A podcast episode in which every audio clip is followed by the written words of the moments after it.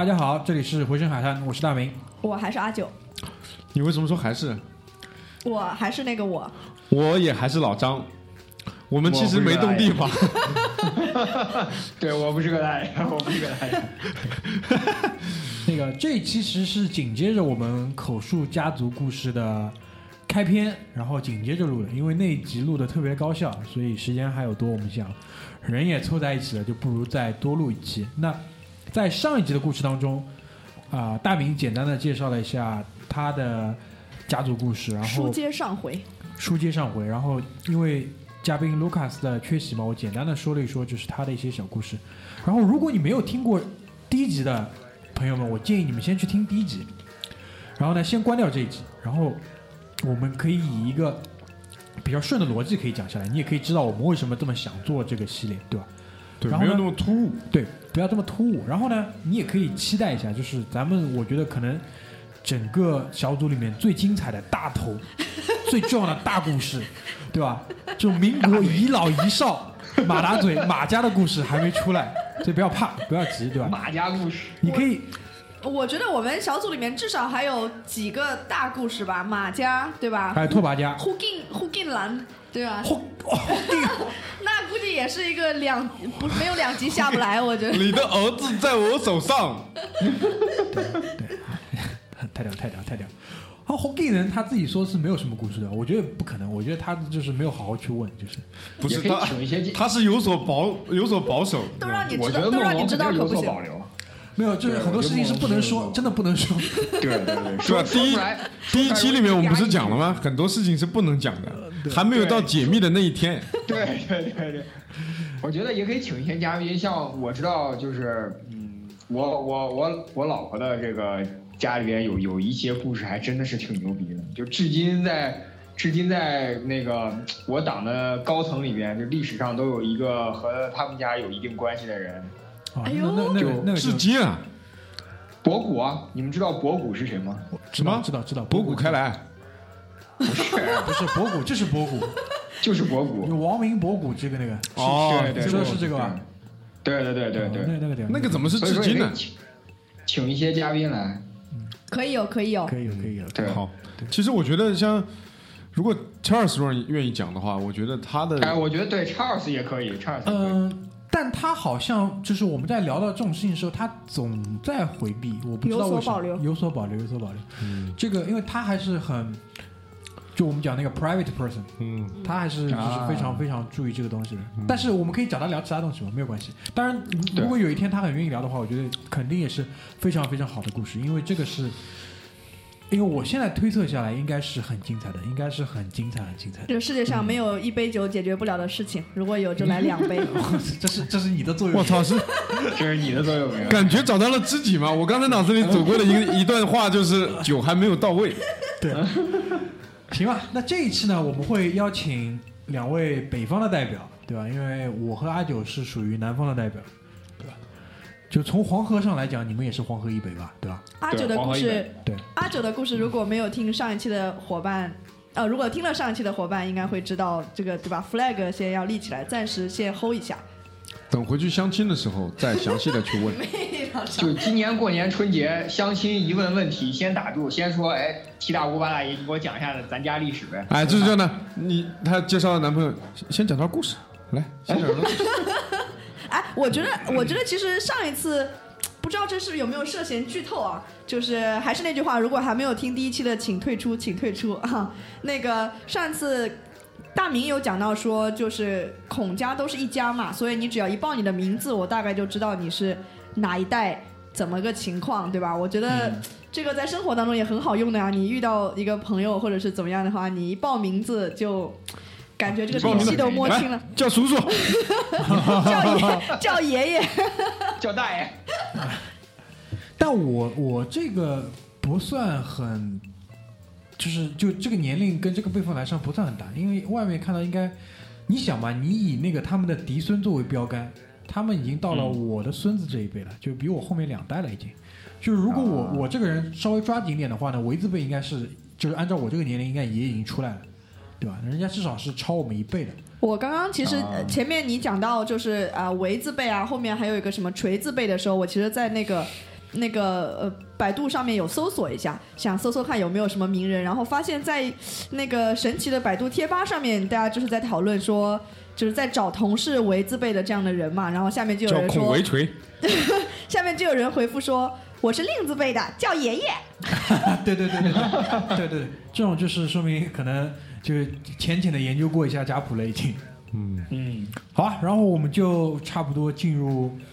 北方的时间，好吧？北方的时间，北方的时间，葛大爷先来吧，葛我先来，大爷先来吧。我先来，好，可以。唠起来，呃，呃，如果大家听过第一期的话，实际上我有留了个引子啊，就是呃，大明这个大明和卢卡斯的家族历史上都有这种牛逼闪闪放金光的这种时刻，对吧？好像没有吧？没有吧？都是他妈 擦枪走火的时刻。然后，但是我们家呢，就是我可以追溯到的，就是老人还愿意讲出来的历史里边呢，实际上有一段是。可以是，其实真的是比较凄惨的，就是冯小刚著名电影拍过的，叫《一九四二》。One night for for two，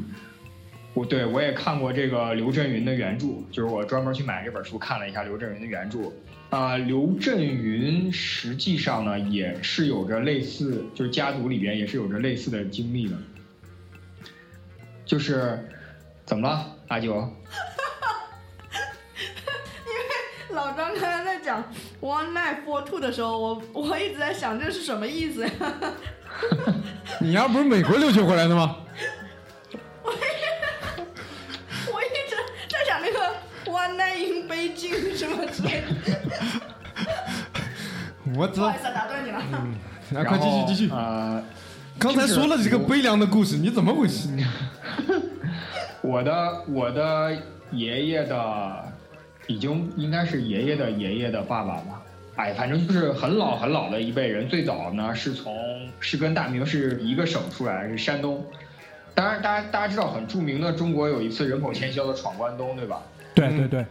闯关东实际上主要是山东北吗东北部，对，山东北部。那么啊、还有一块是很出名的，叫鲁西南。鲁西南什么出名呢？就是抗日根据地、饥荒、耕地少。那么我的我的家族的人就是从那个地方，就是当年一九四二的时候逃荒，逃到了今天的这个人口大省河南。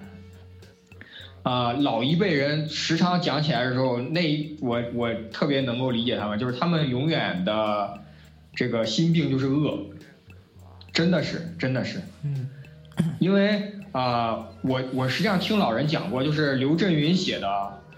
一点都不夸张。就大家知道里边有什么情节吗？就是卖孩子，然后吃，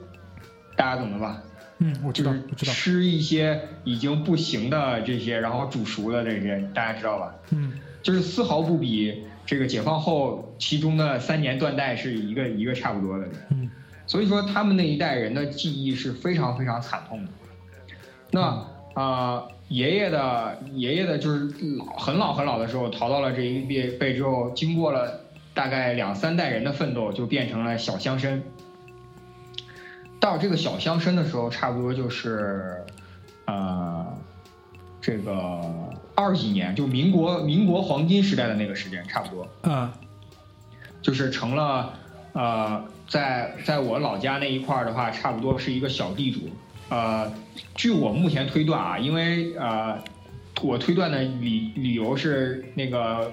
呃爷爷的哥哥讲起来的时候说家里败是因为吸大烟，所以说我感觉上应该是条件还是不错的，因为在那个偏僻的地方能。吸得起大烟，大烟运到你那边，真的大烟的价格应该已经很贵了，我觉得。对对对，其实对对对那个时候北方很多就是家境还不错的，也就是家里这种儿子辈的出了几个抽大烟的，一一下子就抽垮了。一下子就垮了，对，嗯，我等于是我爷爷的爸爸还是我呃，对我爷爷的爸爸吧，就是，呃，就是吸大烟，而且当时就是很，我觉得我那个时候还还很富裕的一个就是大家知道就是那个烟也分土烟和洋烟，哎，对，土烟，就是对我爷爷爷爷的兄弟就跟我聊，跟我跟我这种晚辈讲的时候就说还抽的是洋烟，就是这一点我也觉得挺挺挺那个什么的。靠 K 然后就，是贵家伙，对 A 货是吧？尖货是吧？这种居里小居就说尖货，尖儿货，然后呃，到就抽大烟抽到最后就是一个身体垮了就不行了，然后就是把家里所有基本上所有的地都抵掉了，然后就是爷爷的爷爷的妈妈就是一个因为当年是乡绅，所以说是大家闺秀，就出来主持家业，然后呃两我爷爷和他哥哥两兄弟就苦，我爷爷是去给别人做工。就是可能大名家是什么长工啊什么之类的，然后我爷爷可能就是那种比长工稍微高一个级别，但也不算，也应该是技术工人吧，种地。工头吗？呃，不算，那时候不算工头。我我爷爷哥哥是个工头，他是拉大车的，就是爷爷哥哥骑马骑的特别好，驯马驯的也特别好，就当年在乡乡下属于拓跋了，拓跋家，北方的就是属游牧民族这种、呃、连上了这种活儿一般人做不了的。拓跋是北方人，哎，不要打断，不要打断。以以后等拓跋来了自己跟你讲。等拓跋来了再说。你看这又是一个悬念啊，听众朋友们。对对对，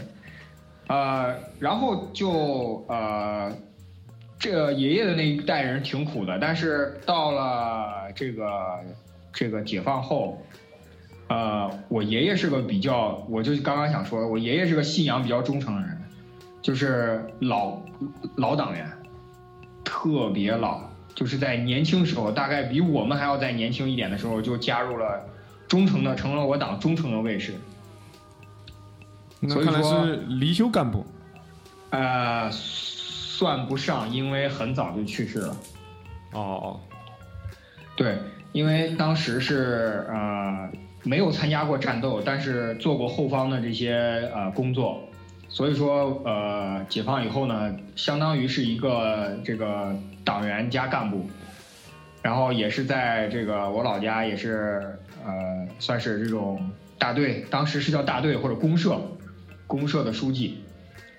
但是因为呃，我们经历过十年浩劫嘛，十年浩劫中呢，就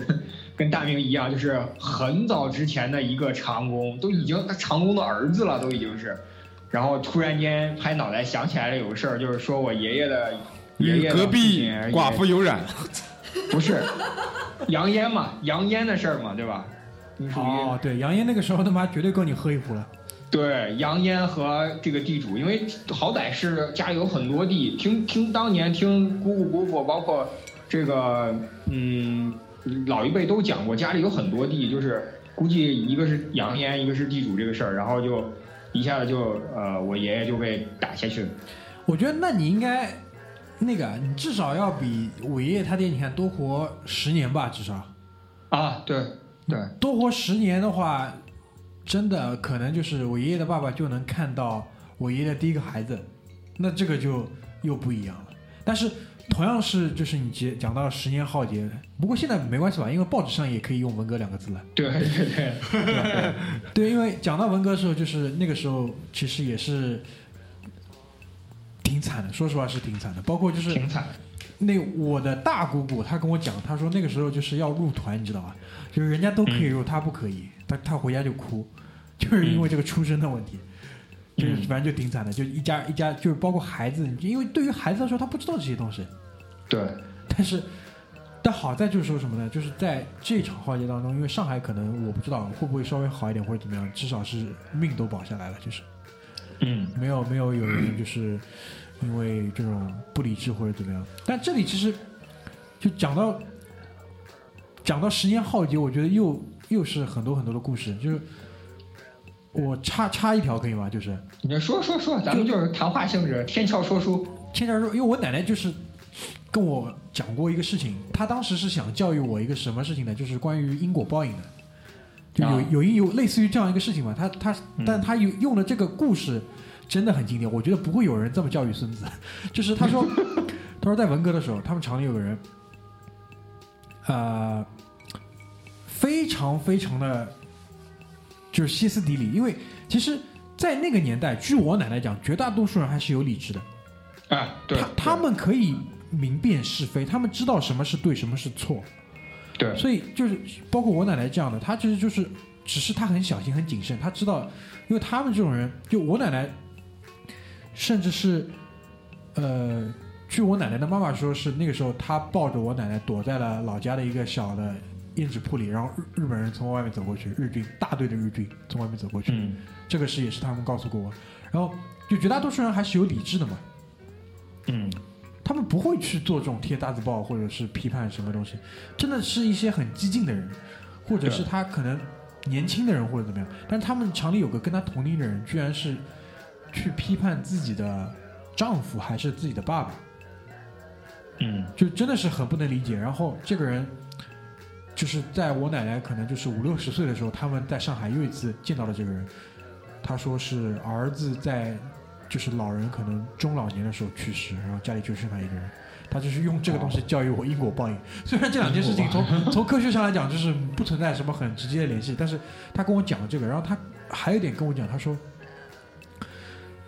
在他们厂里就是很多有很很多人被批斗或者被怎么样，但是他看到很多人就走过那个被批斗人的时的时候，还是凑上去跟他讲一句说就是要挺住。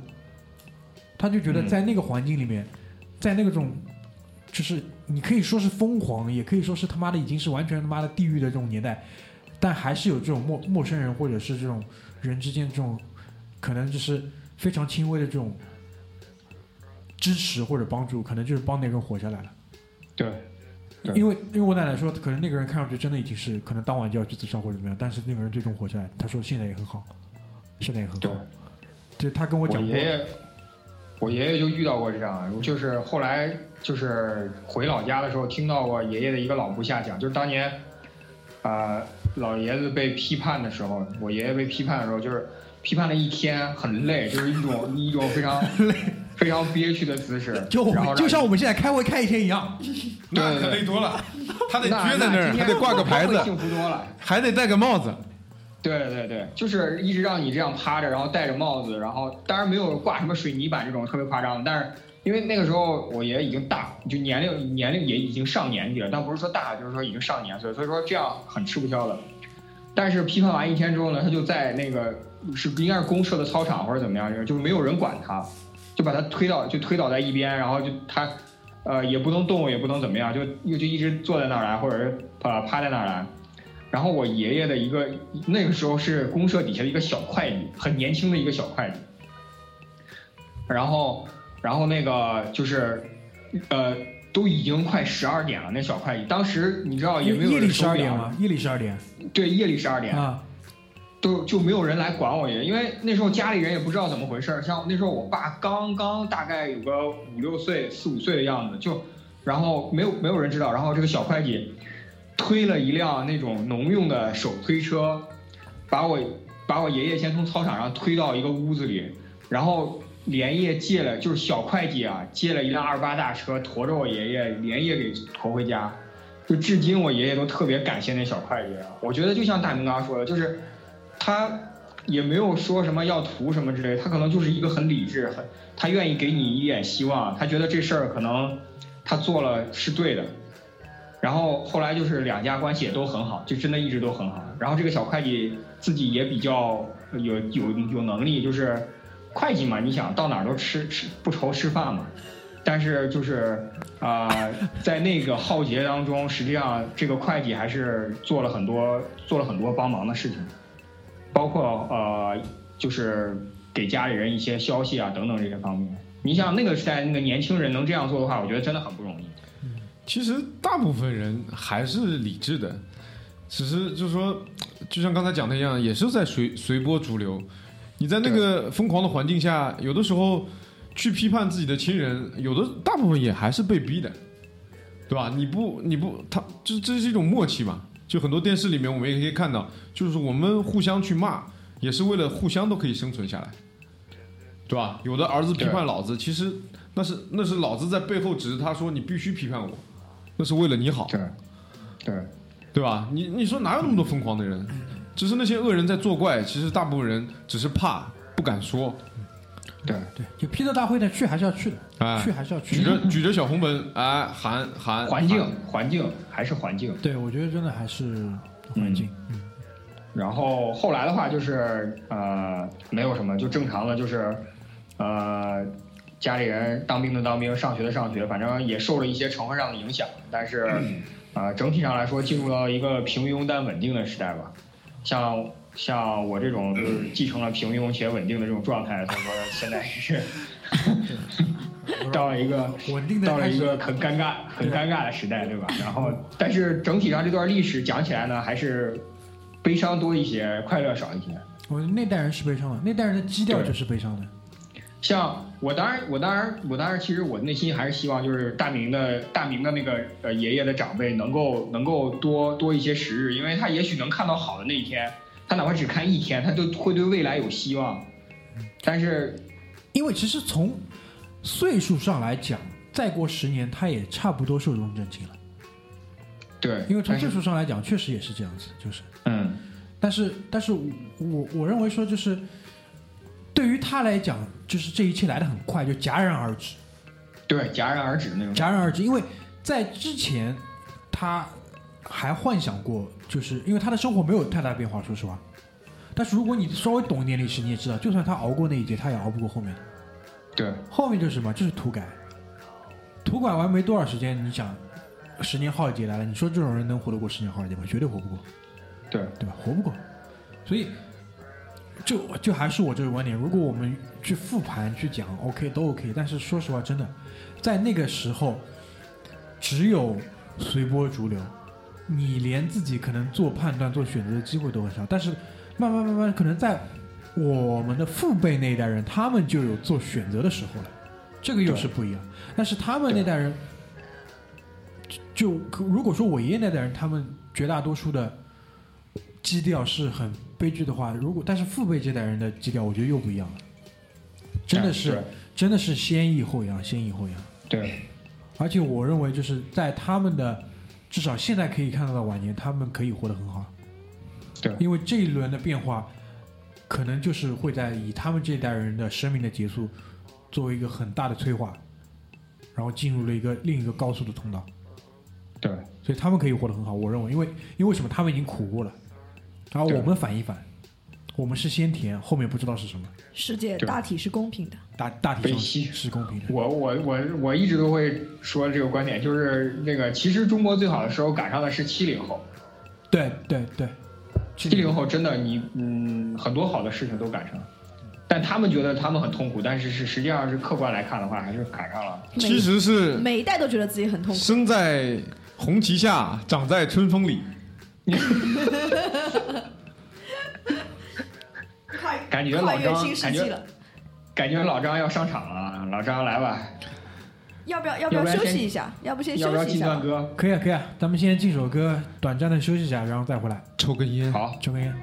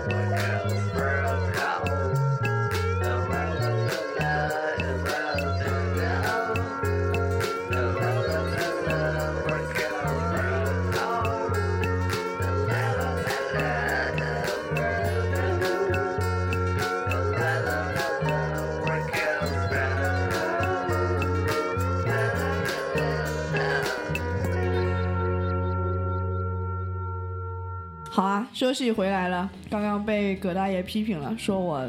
那个上半场整场都在吃东西，于是我决定做一下这个这个交通协导员。忏悔。那个，呃，前面葛大爷跟我们分享了一下来自北方的这个故事啊，我们现在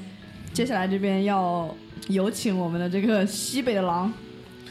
西北狼，我们看看那个祖国大西北那边有没有什么故事，我们分享一下，连线西北方记者。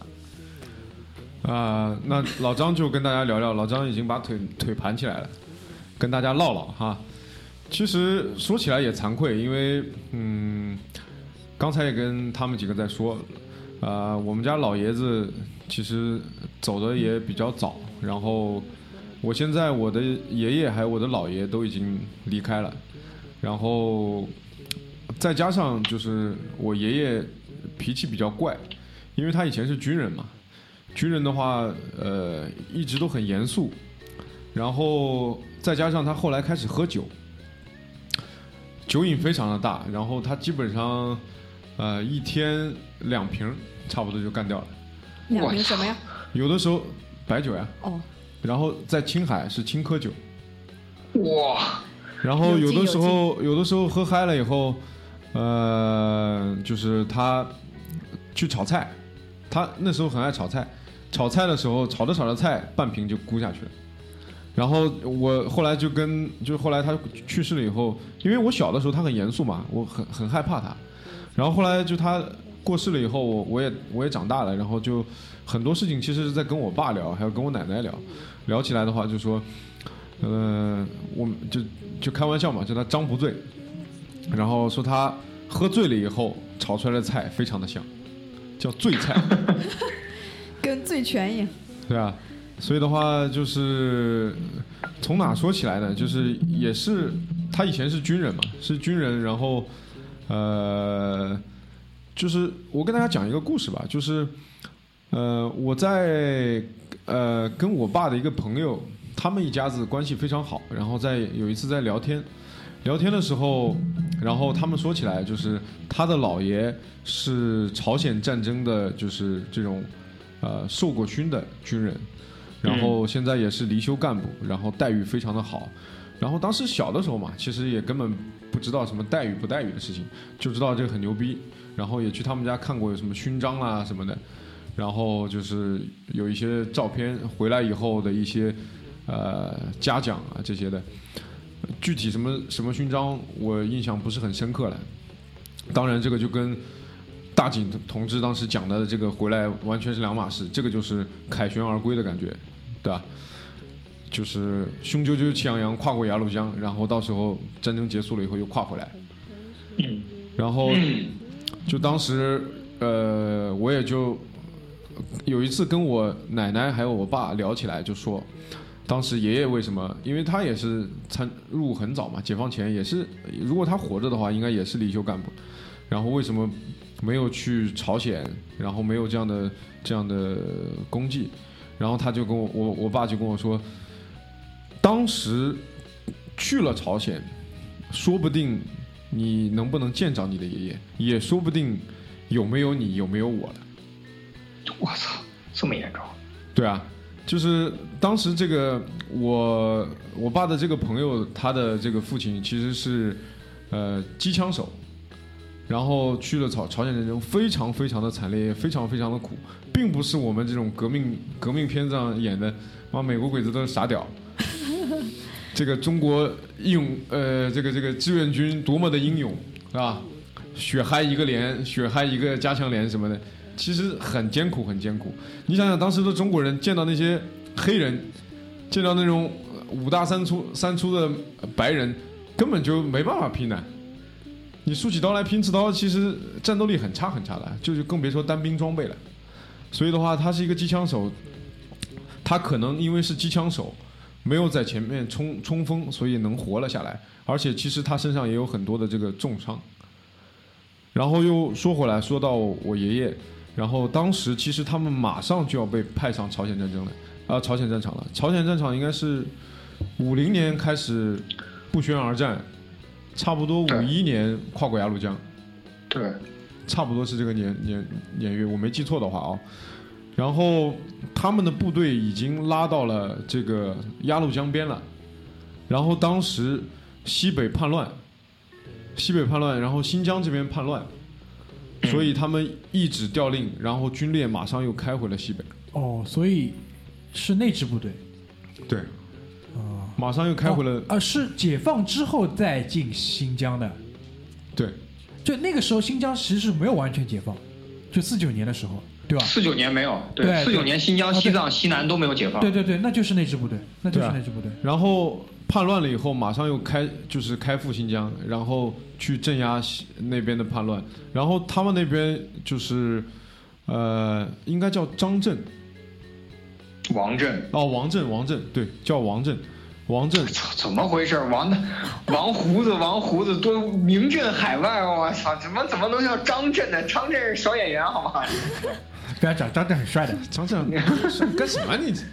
我们的女听众有多少？你知不知道？王震，王震，口误啊，也也是我记错了，王胡子对。然后我还记得我奶奶给我讲过，就当时他们在新疆，因为他也是家属嘛。当时嗯因为我爷爷当时是军官，应该当时是连一级吧。然后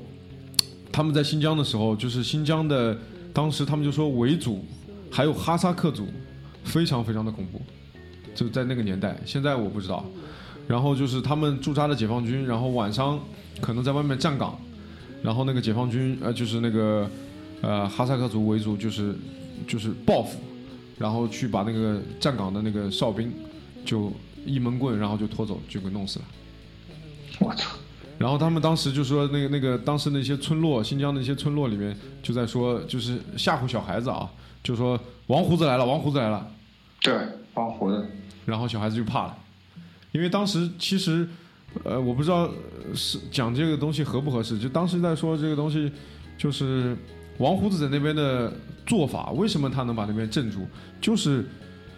就是一个村子一个村子，可能就是就干掉了，是是的，是的，这个，呃，我认识是一些在，呃就是我国的这种边疆少数民族地区工作的人，然后其中有一些是来自新疆。我认识那个人呢，他是在新疆做那个边防，但他那个边防跟站岗的边防不一样，他是在那边搞情报工作的。就是他们的做法，就是以前老土的做法是这样，就是感觉这期节目播不出去了。没有没有没有没有，社区送温暖，很 很对，哎，真的是，就跑到一个个农户家里去跟人家打好关系，基本上就是给一些小恩小惠，酒肉烟、火柴，小孩子读书用的这种铅笔、本子之类橡皮，然后跟人家换情报。就你知道，在那种地方，如果你见到一个陌生人，是件大事情。嗯，就一旦你见到了陌生人，就是比如说一些这种间谍通过这种人烟稀少地区潜入到内地，那时候从新疆游走那条线，就他就是做那个工作的，当然就是呃可能也是运气好，没有遇到遇上什么危险的事情。然后他就跟我讲，那个时候其实我们在解放新疆的时候，这也是为什么现在南疆地区对于汉人的仇恨这么深，因为真的是三光政策在那边，包括王就震也是，包括你你说啊大大明，包括其实西藏也是一样的。对，有一个呃，有一个电影，就是 Brad Pitt 演的，应该是叫《西藏七日》还是什么的，反正在国内是放不了，你你很难搜到这个电影。如果你有幸看一看那个电影的话，这这当中也是描写了这段历史。然后讲回这个王胡子王震，王震如果应该也是湖南人，好像应该也是湖南人，反正也是作风极其的凶残，就是。对，但是王他震嗯，王王王上将上啊上上将，但是上做到了将还是少应该将，是副主席吧什么的。是老就像老张说的是那个非常非常残残酷，包括我想说的点是，包括后来他的孩子以及他的孙子得到了我党这么多的优惠政策，实际上也是也是这个也是非常牛逼的一点，哈就是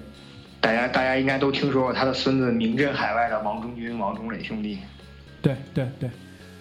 就是那个所谓的华谊兄弟华。谊兄弟，对对对，其实王震王震的孩子也很牛逼，中信集团的接手荣家的人。对对对，接接盘的那个荣毅仁，他的那个中信的，是的，是的，对对对是的，是的。老张，你的你啊的爷爷是继续啊，没有参与过这种，算了，我交给老张了。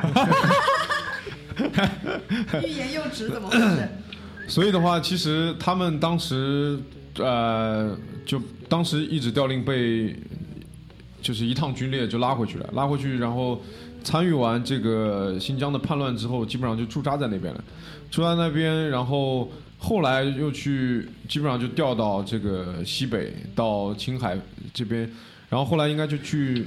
就是解放以后，呃，那时候已经解放了，解放再往后，然后就开始在那边就守监狱了，就是还没有这个转为这个警察的时候，还没有转为狱警啊，就是他们在开始在那边守监狱，然后所以的话，我觉得，因为还是刚才我说的，就是跟他跟那个老跟老爷子聊的比较少，呃，所以也是蛮惭愧的，就是呃，我可以感觉到当时他经历的事情一定不少，因为你可以看到现在就包括在在我们看到的新闻，美军啊什么的，经历过战争的人，他们他们的感受是什么样子的？所以我也可以感受到他的怪脾气，包括他的一些后来开始饮酒，甚至到酗酒，也应该是他当时的那段经历。因为他后来也很少去讲话，也很少跟外面人沟通，因为他后来以后就转业了嘛，转业到那个西，就是青海那边叫西西部矿业，到那边去盐业，当时叫盐业公司，然后转业到呃这样一个地方，然后后来就都就退休，然后就基本上很少跟别人来往，一天就在家里，然后自己遛遛鸟，然后烧烧菜，呃，然后喝喝酒，基本上就这样，就是脾气怪到有一有一次就是我们还很小，还很小在就是客厅里看电视，然后他就呃在屋里面烫了一壶酒喝，喝着喝着他可能觉得外面电视吵，生气了，冲出来拿了把剪刀，把电源线绞断。然后当时我和我就是堂妹吧，应该我和我妹妹就吓得当场就不吭气了。然后我们就钻被窝睡觉了，我还有印象。然后基本我操，对啊所以这个气氛很僵啊！如果当时是这样的话，对，所以我现在现现在其实慢慢的理解了，就是他当时经历过这样的战争，然后也经历过后来这种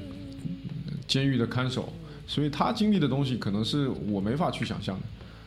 所以我觉得，呃，他身上可能还会有更精彩的故事，也就是我们所说的，就是我们现在跟大家讲的，我们没有去探索到，我们没有把这些东西留下来，可能他就把这些故事就带走了。嗯，就基本上啊、他这边、呃、大概是这么样一个状况。对，感觉那一辈人的生活都还是人生很身不由己啊，就是都是比如说一直调令啦，或者还是因为呃气候原因啦，什么样的情况就一下子就要呃迁移到另外一个地方。没什么选择权。对啊，就没有就像大明大明刚刚说的，没什么选择权。对啊，就是确实那个那个年代是一个嗯还是随波逐流，没有什么选择，没有什么没有什么自我的一个时代，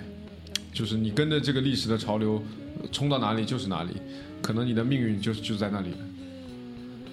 所以基本上是这样，所以我觉得大家也可以趁着你的父辈还在的时候，多去跟他们聊一聊。其实不光是你去探索他们身上的故事，可能这种你对他们的理解也会有更深一层次的改变。因为现在我们这种已经见不到面的，也只能是猜测，对吧？对对，那老张家里还有没有除了呃已经过世的爷爷之外，还有没有其他的人可以了解到一部分当时的经历呢？就基本上就是奶奶在了。奶奶的话，就是她讲的可能也就是一些像我刚才说的，呃，小小孩子听见王胡子来了，对吧？就害怕，呃，这种这种小事情，就是真正爷爷身上经历的事情，可能他也不会跟奶奶去讲。对，因为他没有跟他一起经历，这个是没有办法的，因为战场上就是出生入死嘛，他也不是跟跟奶奶一起去的，就是。对啊，他可能就知道一些小事情，就包括我还听他讲过一个，就是说在后来他们看监狱的时候，那个时候就基本上就到了呃自然灾害那个那个年月，六零年代，六零年代，然后他说他因为他跟着爷爷一起住在那个家属区嘛，他就可以住在食堂附近嘛，然后他就可以看到那个，就见到过那个监狱的犯人越狱。当时的越狱不是为了自由，是是是为了冲进食堂去抢个吃的，抢一个半个窝头，因为他真的是要快饿死了，然后就就被那个哨兵就被哨哨兵打死在那个那个食堂门口。这就这就是当时的那个年代。然后其实还可以说到我觉得，这期节目播不了。略微沉重对吧？略微沉重，略微沉重那。再说点这个不沉重的话题，拉回来点。就刚你外公那边，那外公那边是在北京对吧？是哎，外公那边是老北京，就是因为呃，就算是那种很很平头很平头的老百姓，所以的话，基本上他那边，呃，因为他也过世了嘛，所以之前也没有听到过他有什么呃太多的故事。就是说，他们去西北，就是当时他们那个年代还不是知青，他们那个年代叫援建大西北。啊，他们那个年代真正是抱有一颗炽热炽热的心，滚烫滚烫的心，建设祖国的心。这是一，这是一份改变世界的工作。对啊，他们当时，他们他们当时，我听他们讲，他们因为他们在电力系统嘛，在电力系统，啊然后、呃国家电网，啊那边当时是拆分开的，叫送变电，还有火电，就火力发电，他们是建电厂的，然后当时就说他跟我讲，组织上跟他说，你可以去西安，他说不。我要去更艰苦的地方，锻炼我自己。然后我老我老我外婆我姥姥就在旁边给了他一下，你就明白他给他一下的意思了。你当时是怎么想的？现在如果在西安，那就也可能又是不一样的这个这个生活，因为毕竟在越往西，可能越会发展或者各个方面可能会闭塞一些，啊。所以，其实刚才说到那个文革时期，其实我们家文革时期，因为爷爷是军人，所以基本上没有遭到什么的问题。然后奶奶当时说，就是家里其他的亲戚可能也因为当时就是也有说算是富农这种状况，就像刚才大爷说的一样，也是因为有一个兄弟非常的英明，抽了大烟。抽了大烟，把家里的这个财产抽掉了大半，然后到了文化大革命的时候，基本上就没什么问题了。你是贫农，对啊是有目的性。挺好，挺好，对，因祸得福，因祸得福。烟也抽了，命也保住了。哎，对对对对，而且其实像我爸和我妈他们在对起来小的时候的生活的一样，就是我我妈那边可能就会比较的呃苦一点，家里面几个孩子，然后一天吃的没什么油水，那个年代都那样嘛。但是我爸那边，因为我爷爷在部队嘛，所以他的他的印象就是他小的时候，我爷爷老拿着一张油纸，就是一个报纸卷着一个油纸回来，打开了以后里面是块肉。他妈的，这个频率还很高吧？感觉然后有的时候他们那个连队的这个啊，那个时候应该是到到团了吧，我也我也不知道。然后就是那个厨子，这个这个呃，这这叫什么连？炊事班，炊事班，炊事班的班长，然后到到他这来陪他喝酒，然后也加一个报纸，也加一块油纸。哎呦我，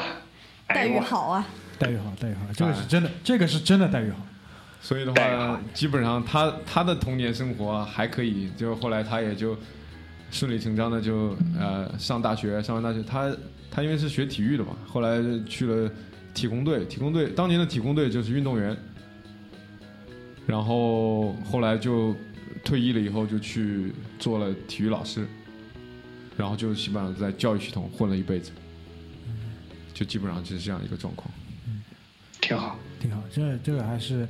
非常非常非常比较平和的一个。比较。当然，因为因为已经有人为你吃了这个苦嘛，对对对对，爷爷爷把接下来可能两代人的苦都一下子都吃掉了，所以大体上真的还是公平的，大体上真的还是公平的。而且对我我爸跟我说，老爷子跟他讲了一句话，当时他就是在选择的时候，老爷子跟他讲了一句话：不许参军。嗯，说明这个 PTSD 战后综合创伤还是很严重的，对啊，非常严重，对对对非常严重，这还是非常严重的。对，那就是，呃，爸爸有没有兄弟姐妹爸爸呃是老大，啊？所以我也算长孙了。嗯老大，然后有个妹妹，有个弟弟，哦，嗯，所以基本上那两个看我看我爷爷那样，不会跟他们多说话的，就不管了，基本上就不管了。对啊，基本上就不管，因为就是呃，我我老婆的爷爷也是军人，是个海军，嗯。他们也是山东的，是在威海那边入了我党。然后呢，是威海那边，因为你也知道，入了我党，所谓海军，我党其实没有海军嘛，对，就就那两个小小山板，然后后来就转了陆军，然后是接接管上海的时候来的，然后他应该也是有那个战后综合创伤，嗯。就是呃晚年其实也不是特别的幸福，因为可能各种各样的这种原因，子女的原因，就是在在因为因为这个人群其实很敏感很脆弱，嗯对，有有时候也是是性格会大变，也会有麻木吧，大概这个这个样子。但那个时候我们其实不知道这种东西，而且绝大多数可能他的妻子、他的孩子更更不能知道。他还有一种可能是，甚至他的战友都已经不在人世了。对，他是一个没有出口的一个，对于他们来讲，他们的这种感情啊、寄托啊，都是没有出口。对，这个是我觉得非常非常，就比如说那个冯小刚拍那个嘛，《集结号》，嗯，对吧？就谷子地老谷他后来要去去挖那个东西，我觉得其实就是给自己要一定要找到这个出口，如果这个出口找不到，他就要爆炸，对，就是要爆炸。给自己一个交代，哎，一定要有要自己一个交代，因为包括我们看很多的这种国外的这种作品，就是回到那个家人身边的这种老兵会被那些可能没有回回来的亲属会问，为什么你回来了，他们没有？嗯对这像这种责问其实是非常非常没有人性的。对，非常非常没有人性的，而且非常非常考虑。就讲着讲着，我又想到那个兄弟连这个，兄弟连最后那个啊 温斯特上尉老了老了之后，温斯特上尉他他斜着脸对着镜头，他不讲了，我我不是英雄，我只是在英雄的连队服役战斗过，战斗过。我操，嗯真是巨屌了！当然，就是美军对于塑造这种东西，确实其实兄弟连有点远，就刚刚讲到这个话题的时候，我突然脑子里蹦出来一个电影，非常非常有名，就是当年爆红的叫《拆弹部队哦，拆弹部队是那个碧罗格，》，对，后来大家可以去看看一下，真的非常非常经典。呃，猎杀本拉登应该也是他拍的。呃，哎，对，对就就是那个呀，那个卡梅隆的老婆嘛，卡梅隆前妻，就前妻前妻 前妻，拆弹部队，拆弹部队男主角就是那个鹰眼，对，好可爱。嗯拆弹部队确实，他他老婆就就就一个 tour 完了，就是他美军讲一个 tour 嘛，一个服役的周期完了又一个，他妈的对又要去，你到底是为了什么？他其实他自己也不知道，其实这也是战后综合创伤的另外一种表现。对，有些的表现。有些是这种狂暴型的，有些是比如说像那个 Tom Cruise《生于七月四日》中两条腿都没了，他妈的自暴自弃型的，有一些就属于他那种，嗯，对，他不知道自己回到社会以后要干嘛，这还是没有找到出口，那怎么办？只能原路返回啊！原路返回就是我再去做一个 tour，嗯，对，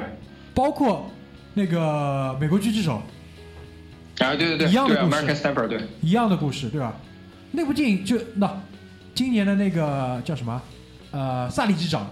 跟那个美国狙击手导演都是伊斯特伍德嘛，对吧？啊啊，这两部电影就是这个是是美国的主旋律电影，美国的这种怎么讲就是抗战片，就美国的抗日片嘛，就是这种这种意思嘛。但嗯，就是包括那个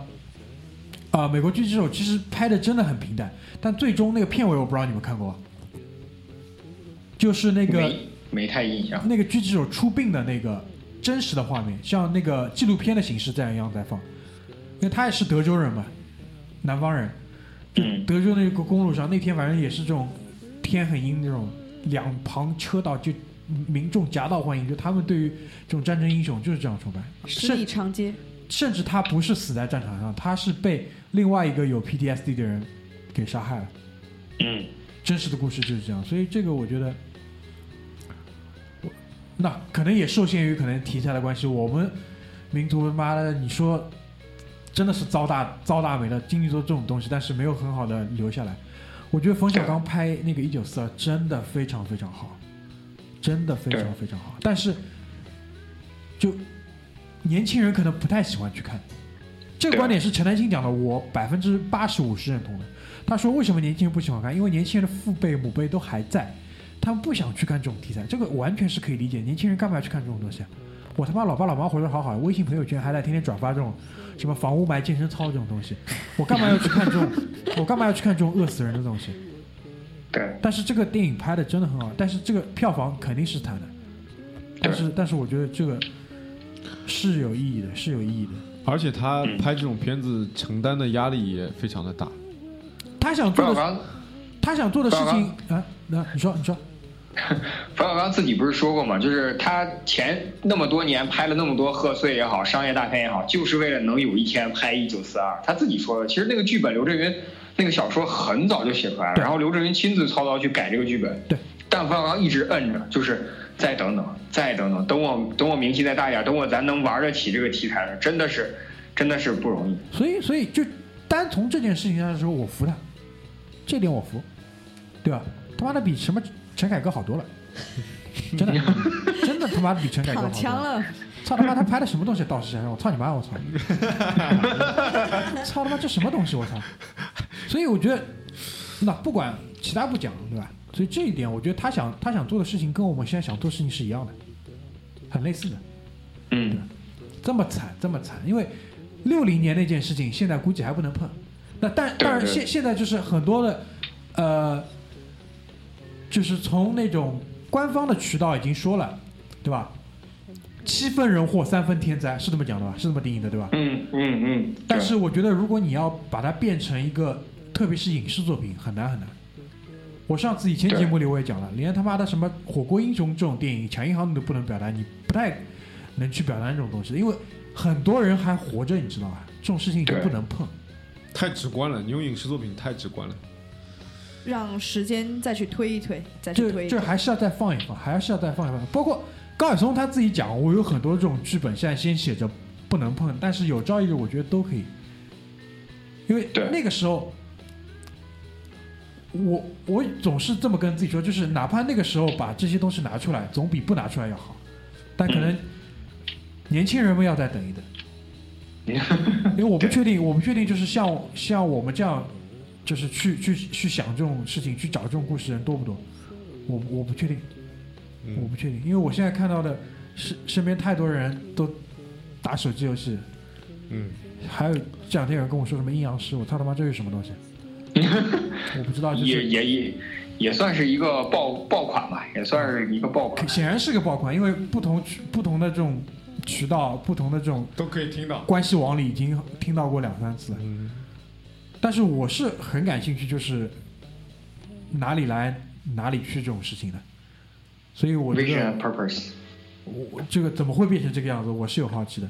当然我，我在上一集当中也讲了，历史是任人打扮的小姑娘，打扮的小姑娘，她是可以以任何的形式。但葛大爷那个观点，我觉得就是你上次讲的那那句话，就是历史的人物不一定是真的，但可能那个事情是真的，是你讲的吗？嗯，对，就是哦，我我知道你说的哪一，句，就是那个整理一下，跟大家呃说一下。对，读史就是正史和这个小说一定要同时读。小说里边人物都是假的，但事儿是真的；历史里边呃事儿是呃人物都是真的，事儿是假的。但你可以是套这意思吧啊，对对对对，就那意思，就那意思，就那意嗯思。嗯我读史的一个态度吧，应该是。对对对对对对，我觉得远了不要去讲，远了不要去讲。如果你真的就是对这个有兴趣，我觉得一九零零年以后的事情可以去试着找一找答案，就是。嗯，还是还是对眼下是有一定的启发的，就是。对，太以前的事情，我觉得不好说，因为就像葛大爷讲的，这个东西真实的成分已经不太好说了，嗯，好吧？所以好，呃，这是我们这个系列的第二集，然后我们这个故事的可能，在我看来，可能有可能是最精彩的故事。我们希望能够尽快在第三集里面请 请马马大嘴来跟大家来聊一聊。我跟大家家预告一下啊，马大嘴刚才还在群里面装逼，说他没有灵感。那我觉得这个好东西一定要慢慢酝酿。我觉得他这个一老一少，总有憋不住的那一天，好吧？来日方长，大家敬请期待。敬请期待。还是那句话，世界上没有一杯酒解决不了的事儿，有就来两杯。行，那我们今天的节目就先到这边，谢谢大家，好，谢谢大家，拜拜。谢谢大家，拜拜拜拜拜。By the captain.